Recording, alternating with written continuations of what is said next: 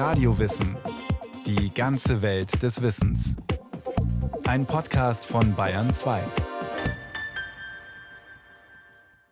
Eine neue Folge Radio Wissen. Als Sohn einer italienischen Adelsfamilie ist sein Weg eigentlich vorgezeichnet. Doch Lucchino Visconti will etwas anderes, nämlich hinter die Fassaden von Prunk und Pomp schauen. Er wird Drehbuchautor und Regisseur. Ludwig II., Der Leopard, Der Tod in Venedig. Seine Filme zu Schönheit, Tod und Dekadenz sind weltberühmt. Eine Sendung von Susi Weichselbaumer. Der alte Palazzo Ganji in Palermo ist längst aufgegeben. Für diesen Dreh jedoch soll das verlassene Gebäude wieder erstrahlen, strotzen vor Prunk und Pracht, erhabener wirken denn je. Günstigere Pappkulissen hätten es vielleicht genauso getan. Nicht, wenn der Filmverantwortliche Lucchino Visconti heißt. Visconti steht Ende der 1950er, Anfang der 60er Jahre auf dem Höhepunkt seiner Karriere als Drehbuchautor, Theater, Opern und eben Filmregisseur. Das Credo des Italieners es ist meine Überzeugung, dass wenn man sich mit etwas befasst, man es immer mit Leidenschaft tun muss. Aus diesem Grund sind wir ja auf der Welt. Wir müssen brennen, bis der Tod, der ja nur der letzte Akt des Lebens ist, sein Werk vollendet, indem er uns in Asche verwandelt. Für die Produktion des Films Der Leopard 1962 bedeutet das, soll eine Szene auf einem Ball spielen, dann muss ein Ball stattfinden. Als Komparsen lädt Visconti die Crème de la Crème der palermischen Aristokratie ein. Er beschäftigt 20 Elektriker, 150 Handwerker, die Dekorationen bauen, dazu Schneiderinnen, Tanzlehrer, Maskenbildnerinnen. Ich erinnere mich, dass ich um 13.30 Uhr mit meiner Arbeit begann und am anderen Morgen um 6 Uhr aufhörte. Der sizilianische Sommer ist heiß. Die eigens im Palazzo installierte Klimaanlage ist teuer, reicht aber nicht aus. Visconti nutzt also die kühle Nacht und die Morgendämmerung. Genau 48 Nächte hintereinander. Für eine einzige Ballszene. Für die Ballszene der Filmgeschichte. Der Blumenschmuck kommt jeden Tag frisch, eingeflogen aus Sanremo. Das Geschirr aus Gold und Silber für die Tafel ist von den ältesten Familien Palermos ausgeliehen. Die Kerzen an den Lüstern sind echt und müssen stündlich erneuert werden. Ehe er zu drehen begann, inspizierte Visconti alle Darsteller von Kopf bis Fuß. Das waren nicht weniger als 100 Leute. Darunter ist die junge Claudia Cardinale in der weiblichen Hauptrolle. Dunkle, tief blickende Augen, in einem symmetrischen, herzförmigen Gesicht. Sie wird über diesen sizilianischen Drehsommer sagen: Fast wie ein Besessener studierte Visconti jedes Detail. Er war bei den Kostümproben, beim Schminken dabei. Nach diesem Film hatte meine Friseurin einen Nervenzusammenbruch, weil meine Frisur so kompliziert war, dass sie jedes Mal, wenn sie mich frisieren musste, mehr als zwei Stunden dazu brauchte. Bis heute ist der Leopard einer der bedeutendsten Filme des italienischen Cineasten, bestätigt die Professorin an der Münchner Hochschule für Fernsehen und Film HFF, Michaela Krützen.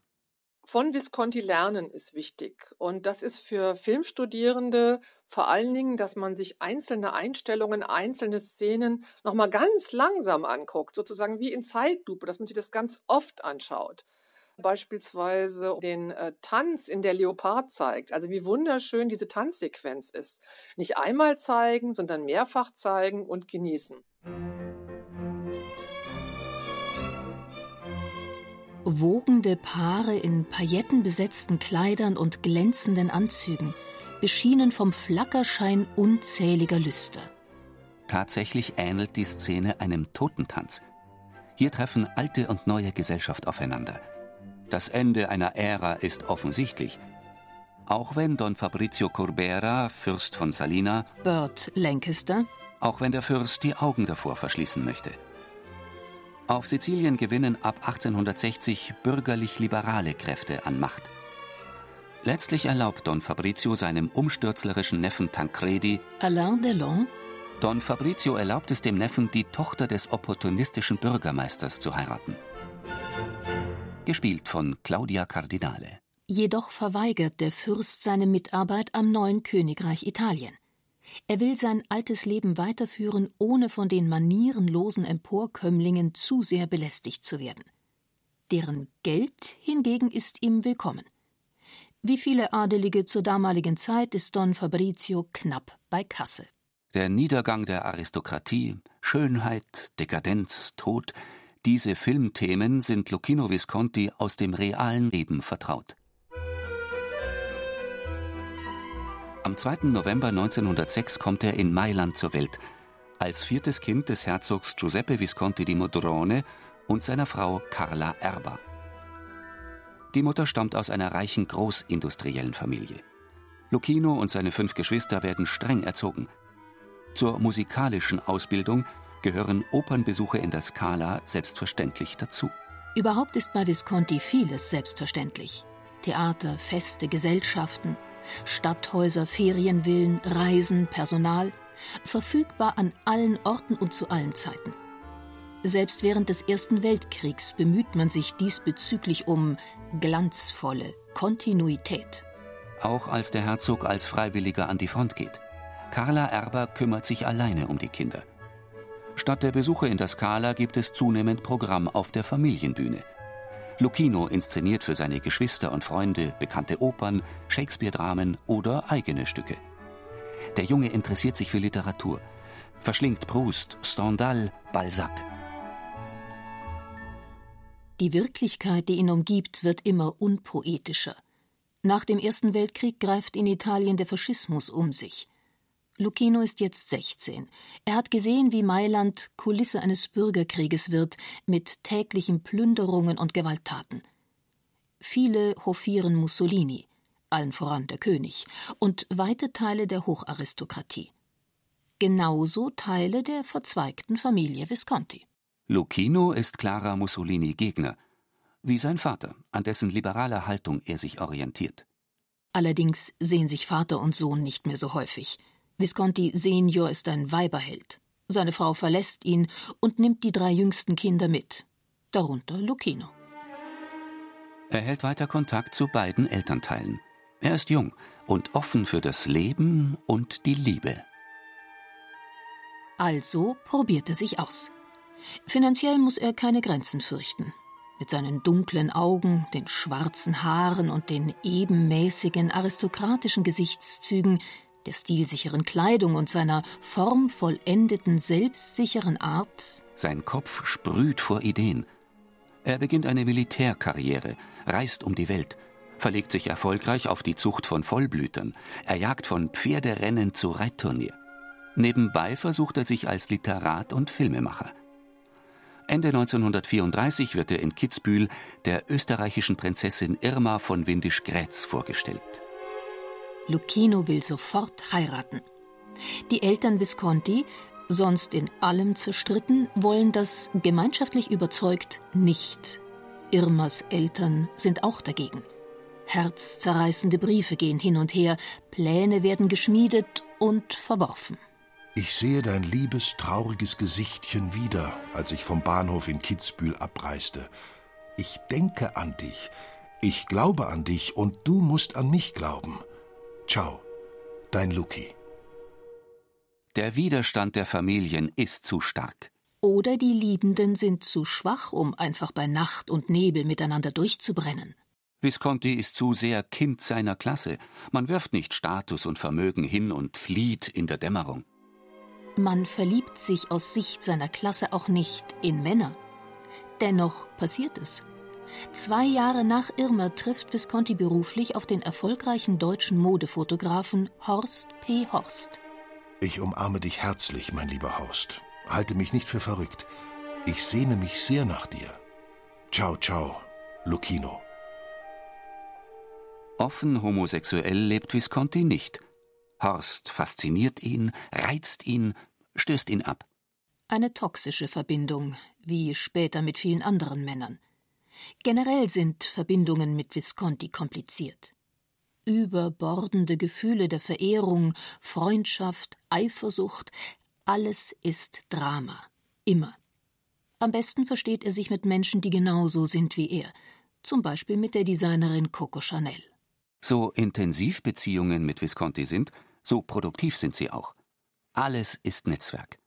Coco Chanel vermittelt ihn als Regieassistent an den renommierten Filmkünstler Jean Renoir, sein großes Idol.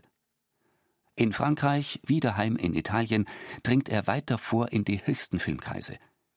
Er schließt sich einer Gruppe antifaschistischer Intellektueller um die römische Kinozeitschrift Cinema an. Man diskutiert Filmstoffe, entwickelt kommunistische Ideen für die Leinwand und für eine gesellschaftliche Neuordnung. 1941 stirbt sein Vater. Lucchino erbt das Haus der Visconti in der Via Salaria in Rom und ein Vermögen. Großzügig unterstützt er Freunde im Widerstand gegen den Faschismus. Die Via Salaria wird zum Unterschlupf für Verfolgte. Von dieser Wirklichkeit will Visconti erzählen, politische und soziale Abgründe aufzeigen, authentische Filme drehen, wie Lehrmeister Jean Renoir, der den poetischen Realismus begründet hat. Problem bloß, Renoir kommt aus einem freien Land. Visconti stößt nur auf Ablehnung. Ob eigene Plots oder Adaptionen von Shakespeare, Miller, Proust, konsequent verweigert die Filmbehörde eine Genehmigung. Visconti ist dem Regime suspekt. Er gilt als adeliger Kommunist. Hartnäckig tritt er dennoch für jedes neue Projekt mit Feuereifer ein. Etwa für Ossessione, Besessenheit. Heute ist dieser Film fixer Bestandteil der Einführung in die Filmgeschichte für ihre Studierenden, erzählt die Professorin an der HFF München, Michaela Krützen. Sie treffen zum ersten Mal auf Visconti, wenn wir über den Neorealismus sprechen. Das ist so eine Strömung im italienischen Kino am Ende des Zweiten Weltkriegs, wo man sich plötzlich dafür interessiert hat, so ganz realistische Filme zu machen. Und da ist der Visconti mit seinem Film Besessenheit, Ossessione 1942, so ein wirkliches Erweckungserlebnis für viele Studierende. Und da sehen die sowas zum ersten Mal. Auch für Visconti ist ein derartiger Stoff neu. Renoir hatte ihm den jüngst erschienenen Roman von James Cain empfohlen, The Postman Always Rings Twice. In diesem Krimi verliebt sich die Ehefrau des Eigentümers eines entlegenen Gasthofs in einen Landstreicher. Sie bringt den Geliebten dazu, ihren Gatten zu töten. Man fingiert einen Autounfall. Visconti versetzt die Handlung nach Italien. Ossessione, Besessenheit, das fängt erstmal an wie so eine super spannende Krimi-Erotik-Geschichte. Der Hauptdarsteller mit entblößter Brust, die Hauptdarstellerin äh, wackelt so mit dem Fuß und lockt ihn gewissermaßen an. Doch der Film ändert sich dann. Und wenn man als Studierender, Studierende darauf nicht vorbereitet ist, dass so nach ungefähr einer Stunde das Ding unglaublich langsam wird und die dann so zu zweit, ich sag mal, durch so eine Landschaft stromern, ist man erstmal schockiert. Wieder erwarten hat die Filmzensur kaum Einwände gegen Ossessione. Der Faschismus verliert überall an Boden. Die Regeln werden dehnbar. Für die Hauptrollen, den Landstreicher Gino und die untreue Ehefrau Giovanna, gewinnt Visconti Massimo Grotto und die weit jüngere, zauberhaft schöne Clara Calamai. Visconti will sie ungeschminkt und unfrisiert, realistisch bis an die Grenze zur Hässlichkeit. Mich interessieren allein Extremsituationen und die Augenblicke, in denen eine außerordentliche Spannung die Wahrheit aus den Menschen hervorlockt. Ich liebe es, die Figuren einer Geschichte sowie ihren Inhalt hart und aggressiv anzugehen. Visconti verlangt über die Maßen viel. Und bekommt Großartiges. Clara Calamai erinnert sich. Wir haben diese Szene, ich weiß nicht wie oft wiederholt. Schließlich verlor Lucchino die Geduld. Auf dem Tisch stand ein großes Tablett mit Gläsern. Er nahm eines nach dem anderen und schmetterte es zu Boden direkt mir vor die Füße, so dass mir die Glassplitter ins Gesicht sprangen. Ich selbst war wie versteinert. Es kam mir nicht mal in den Sinn zu protestieren, war ich doch unsterblich in Lucchino verliebt. Wie Calamai wird es vielen ergehen. Sie lassen sich auf den italienischen Cineasten ein, weil er sie ganz fordert. So war Lucchino. Er veränderte die Menschen. Das gilt für Schauspieler wie für Kameraleute, Dekorateurinnen, Beleuchter, Schneiderinnen, Maskenbildner. Visconti ist in jedem Filmgewerk versiert und erzwingt Perfektion in sämtlichen Einzelheiten.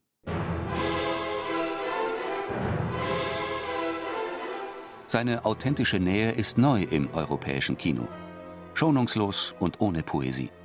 Als Vater des sogenannten Neorealismus schreibt er Geschichte. Die einen empfinden Ossessione als Beleidigung am ganzen Volk, andere feiern die Wahrhaftigkeit. Der Film gilt bald als Symbol der antifaschistischen Rebellion. Visconti genießt den Beifall, aber auch, dass sich die Kritiker an ihm reiben. Noch realeren Realismus möchte er erschaffen. In entlegenen Dörfern lässt er arme Fischer zu einem vorgegebenen Plot improvisieren. Daraus entsteht eines seiner Meisterwerke, Die Erde bebt. Fortan stellt Visconti die Kamera mitten hinein ins echte Leben. 1943 rettet er entflohene englische und amerikanische Gefangene vor den deutschen Besatzern. In seiner Villa in Mailand versteckt er Widerständler und Kommunisten. Schließlich wird er von der politischen Polizei gefasst und gefoltert. Als seine damaligen Peiniger nach dem Krieg vor Gericht gestellt werden, filmt Visconti mit, jeden Augenblick, von der Anklagebank bis zur Hinrichtung. Nach einiger Zeit wird Visconti die Realität zu eng und zu eindimensional. Vielleicht stattet er schlichtweg zu gerne aus, möchte die Details wieder stärker herausarbeiten, mit exzellenten Schauspielern Nuancen herausziselieren, Pointen selber definieren. Nicht bloß Alltag abfilmen und arrangieren. Mitte der 1940er Jahre konzentriert er sich verstärkt auf seine zweite große Passion, die Bühne. Das Theater ist eine Tribüne, von der aus man auch Dinge sagen kann, die dazu angetan sind, zu brüskieren. Ob mit seiner eigenen Truppe, der Compagnia Italiana di Prosa oder als Gastregisseur. Visconti liefert eine Skandalinszenierung nach der anderen. Zu brutal, zu freizügig, sein Menschenbild zu negativ.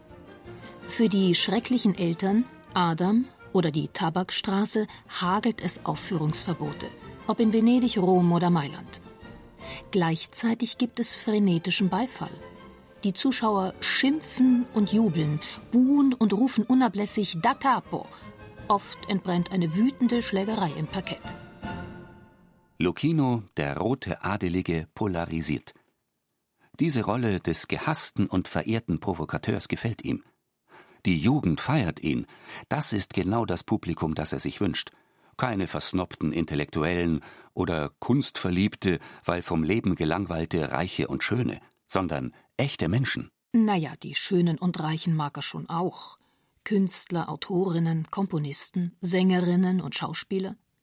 Letztere bewundert er besonders, sie sind sein Mittel zum Ausdruck. Er ist ein Workaholic, der für seine Arbeit brennt, Tag und Nacht. Solches Engagement fordert er selbstverständlich genauso von seinen Mitarbeitenden. In den 1950-60er Jahren sind das zahlreiche Weltstars. Auch talentierte Nachwuchsdarsteller werden unter seiner Führung zu Leinwandgrößen. Romy Schneider und Alain Delon baut er in seinen Filmen auf. Maria Callas formt er in opulenten Operninszenierungen zur Grande Dame der Scala. Dorthin lädt ihn endlich Arturo Toscanini ein. Visconti inszeniert für ihn Verdi, den Don Carlos oder Macbeth. Für Theater in Italien, Deutschland, Frankreich und Großbritannien richtet er Strindberg, Miller oder Tschechow ein. Für Shakespeares Wie es euch gefällt heuert er Salvador Dali als Bühnengestalter an. Maria Schell, Claudia Cardinale, Burt Lancaster. Jeder sagt bei Visconti zu, lässt sich am Set anschreien, herabwürdigen, quälen wächst unter diesem immensen Druck über sich hinaus. Und bleibt im Geschäft. Inzwischen ist Visconti der Königsmacher im europäischen Film. Er befördert Karrieren und beendet Laufbahnen. Helfendes Netzwerken und zerstörendes Intrigieren. Macht und Verfall. Im Leben wie auf der Leinwand, das sind jetzt seine Themen. Der Leopard zeigt, wie alte und neue Gesellschaft im Totentanz umeinanderkreisen. Rocco und seine Brüder erzählt das Scheitern einer prekären Familie aus dem Süden, die in der Großstadt ihr Glück sucht und gnadenlos untergeht. Bellissima rechnet mit der Scheinwelt des italienischen Hollywood, der Cinecittà, ab. Zum Kammerspiel schließlich verdichtet Visconti den Komplex Schönheit, Dekadenz und Tod 1973 in Ludwig II. Die intensiv recherchierte historische Figur zeigt er an Originalschauplätzen. Neuschwanstein, Herrenchiemsee, Linderhof. Der Aufwand für Bauten, Technik und Komparserie ist gigantisch. In Wahrheit sind die gegen mich gerichteten Vorwürfe angeblicher Verschwendungssucht, Vergeudung und willfährigen Hedonismus stets von Leuten ausgegangen, die es noch immer für Luxus halten, im Speisewagen eines Zuges zu essen. Original Tafelsilber. Die Kerzen an den Lüstern mal wieder echt und beim Dreh dauernd auszutauschen. Visconti ist gesundheitlich angeschlagen. Er merkt, dass ihm die Zeit davonläuft. Er erzwingt den perfekten Film. Herausforderung dabei. Visconti ist schwer in seinen Hauptdarsteller verliebt. Helmut Berger. Österreichischer Charme. Blond, groß, attraktiv. Berger ist wie ein junges Fohlen. Nachwuchs. Er ist voller Fantasie und hat sehr gute Qualitäten. Aber er muss erst heranwachsen. Auch ist er sehr launisch. Wie Visconti.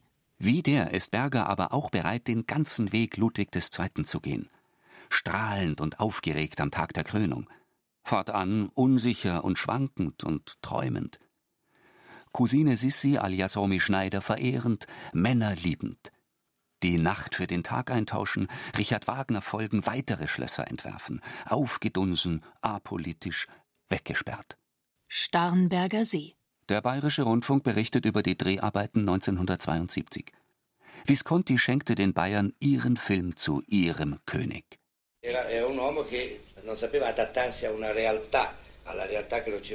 Ludwig war ein Mann, der sich seiner Umwelt nicht anpassen konnte. Er war seiner Zeit voraus. Ein Mensch, der sich seinen Fantasien und Träumen hingab. Denn äh, er litt unter einer Realität, in der er sich nicht verwirklichen konnte.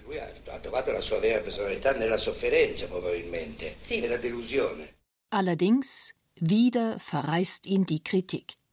Mit drei Stunden zu lang zu homosexuell, zu wenig nah am Mythos. Wieder feiern ihn die Fans. Wieder intervenieren Produzenten, Filmaufseher und Verleiher. Kürzen, umschneiden. Visconti gibt nicht auf. Während der Aufnahmen zu Ludwig II. erleidet er einen Schlaganfall und ist halbseitig gelähmt. Der Zustand nervt ihn. Er muss zurück in den Regiesessel. Den Ludwig fertig machen, hat danach tausend weitere Ideen im Kopf. Am 17. März 1976 stirbt Visconti, sozusagen mitten in der Arbeit und Planung. Seine Schwester Umberta ist bei dem 69-Jährigen.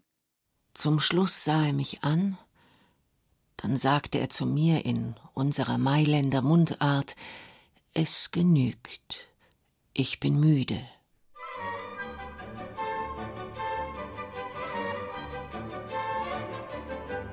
nach einem atemlosen, schillernden Leben, von dem unzählige, einzigartige Filmmomente bleiben. Und wer einen einfachen Einstieg sucht, der was Opulentes haben will, der soll sich ganz einfach den Leoparden anschauen, mit einem großen Kaltgetränk dabei, die Füße hochlegen. Es ist ein längerer Film, aber ich verspreche, es ist zugleich auch Star-Kino zum Genießen.